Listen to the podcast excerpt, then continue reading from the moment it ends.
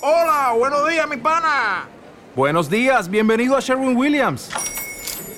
¡Ey! ¿Qué onda, compadre? ¿Qué onda? Ya tengo lista la pintura que ordenaste en el ProPlus app. Con más de 6.000 representantes en nuestras tiendas listos para atenderte en tu idioma y beneficios para contratistas que encontrarás en aliadopro.com. En Sherwin Williams somos el aliado del PRO.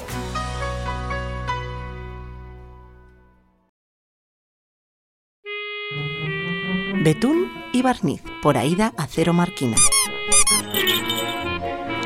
Había una vez una central de payasos. Se llamaba Creadores de Sonrisas. En esta central había un montón de teléfonos que no paraban de sonar en todo el día. Central de payasos creadores de sonrisa. Al habla colorín. Dígame. ¿Un cumpleaños? ¿15 niños? Ah, que algunos muerden. Todo el mundo llamaba a esa central, pues siempre que celebraban fiestas querían que un payaso o un mago las animara. Valían para todo, bodas, bautizos, comuniones, cumpleaños, aniversarios. Un día recibieron una llamada muy especial. Creadores de sonrisa. Al habla colorín. Dígame. Ah, Celia, 10 años. Tiene la gripe del piojo marino amarillo, pero es contagiosísimo. Claro, y nadie juega con ella. Y tampoco puede ir al cole, me dice. Déjeme apuntar la dirección. En Madrid, Hospital de la Paz, planta. Vale, enseguida enviamos a alguien. Colorín, corriendo, pulsó el botón de las emergencias.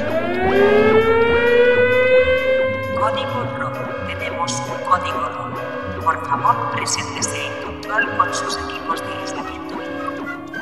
Código rojo. Tenemos un código rojo. Por favor, preséntese en control con sus De entre todos los payasos que llegaron, escogieron a Betún y Barniz. Betún era un tipo alto, africano, con el pelo a lo afro y unas gafas enormes que se colocaba cada dos por tres. Antaño había sido jugador de baloncesto y se le daban muy bien las matemáticas.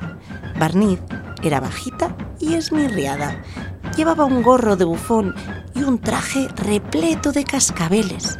Era especialista en trucos de magia y en contar historias. Cuando llegaron al hospital, todo el mundo se les quedó mirando. No era para menos. Los zapatos de Betún no paraban de sonar a cada paso y era tan alto, tan alto que se tenía que agachar todo el tiempo para no darse con las lámparas. Y Barney asombraba. No paraba de señalar y preguntar por todo lo que veía al son de sus No está en la camilla, Betún, porque esa mujer tiene una venda en el brazo. Anda. 21. Mira, y si toco esto, ¿qué será? 22. 23. Ajá, aquí es. Habitación número Y de 24. un gran salto y armando mucha escandalera, entró en la habitación. ¡Hola! Somos Betún y Barney. Yo, Betún. Ella, Barney. Dijo Betún mientras se agachaba para pasar por la puerta. Nos han dicho que hay una niña por aquí, Celia. Soy yo. En la habitación, una niña en una cama y conectada a un montón de aparatejos les miraba con curiosidad. Hola, Celia. Dijo Barniz haciendo una reverencia y quitándose el gorro de una forma muy teatral. Celia se echó a reír. Eso es lo que nos gusta.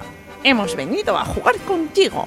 Queremos hacerte feliz para que te pongas buena y de paso ayudarte un poco con las cosas del cole, que sabemos que hace mucho que no va. Aplaudió encantada. Llevaba mucho tiempo encerrada sin ver a sus amigos y se sentía triste y sola. Y lo que era aún peor, aburridísima. Sin que le diera tiempo a decir nada, Barney sacó tres bolas de bolos de su sombrero y se las lanzó a Betún, que preguntó. Celia. Aquí ves tres bolas, ¿verdad?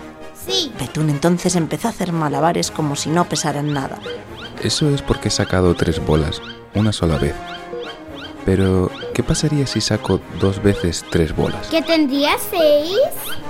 Exacto. Ante la mirada de una asombrada Celia, Barnit sacó otras tres bolas del gorro y se las lanzó a Betún, que las atrapó y siguió haciendo malabares como si nada. Y dime, Celia, ¿cuántas veces tendría que buscar en el gorro de barniz para llegar a las 21 bolas? Recuerda que solo puedo sacar tres cada vez. Mm, ¿Diez? No, prueba otra vez. 10 por 3 es 30, así que te has pasado. Mm, ¿Seis por tres, dieciocho? ¡Ya! ¡Siete! ¡Perfecto! dijo Barniz alborozada y empezó a sacar más bolas de su sombrero. Las iba tirando a Betún y cuando se dio cuenta Celia había contado hasta 21 bolas en el aire. Aquella noche Celia durmió tranquilamente por primera vez en mucho tiempo. Estaba feliz porque al fin alguien había jugado con ella un rato desde que la habían ingresado. Al día siguiente volvieron de visita y al siguiente y al otro y al otro y al otro y en poco tiempo Celia empezó a mejorar. Los doctores estaban asombrados. Gracias a Betún y Barney, la niña se recuperó con rapidez. Como le habían ayudado también con las cosas del cole, cuando volvió a la escuela, descubrió que no se había perdido mucho.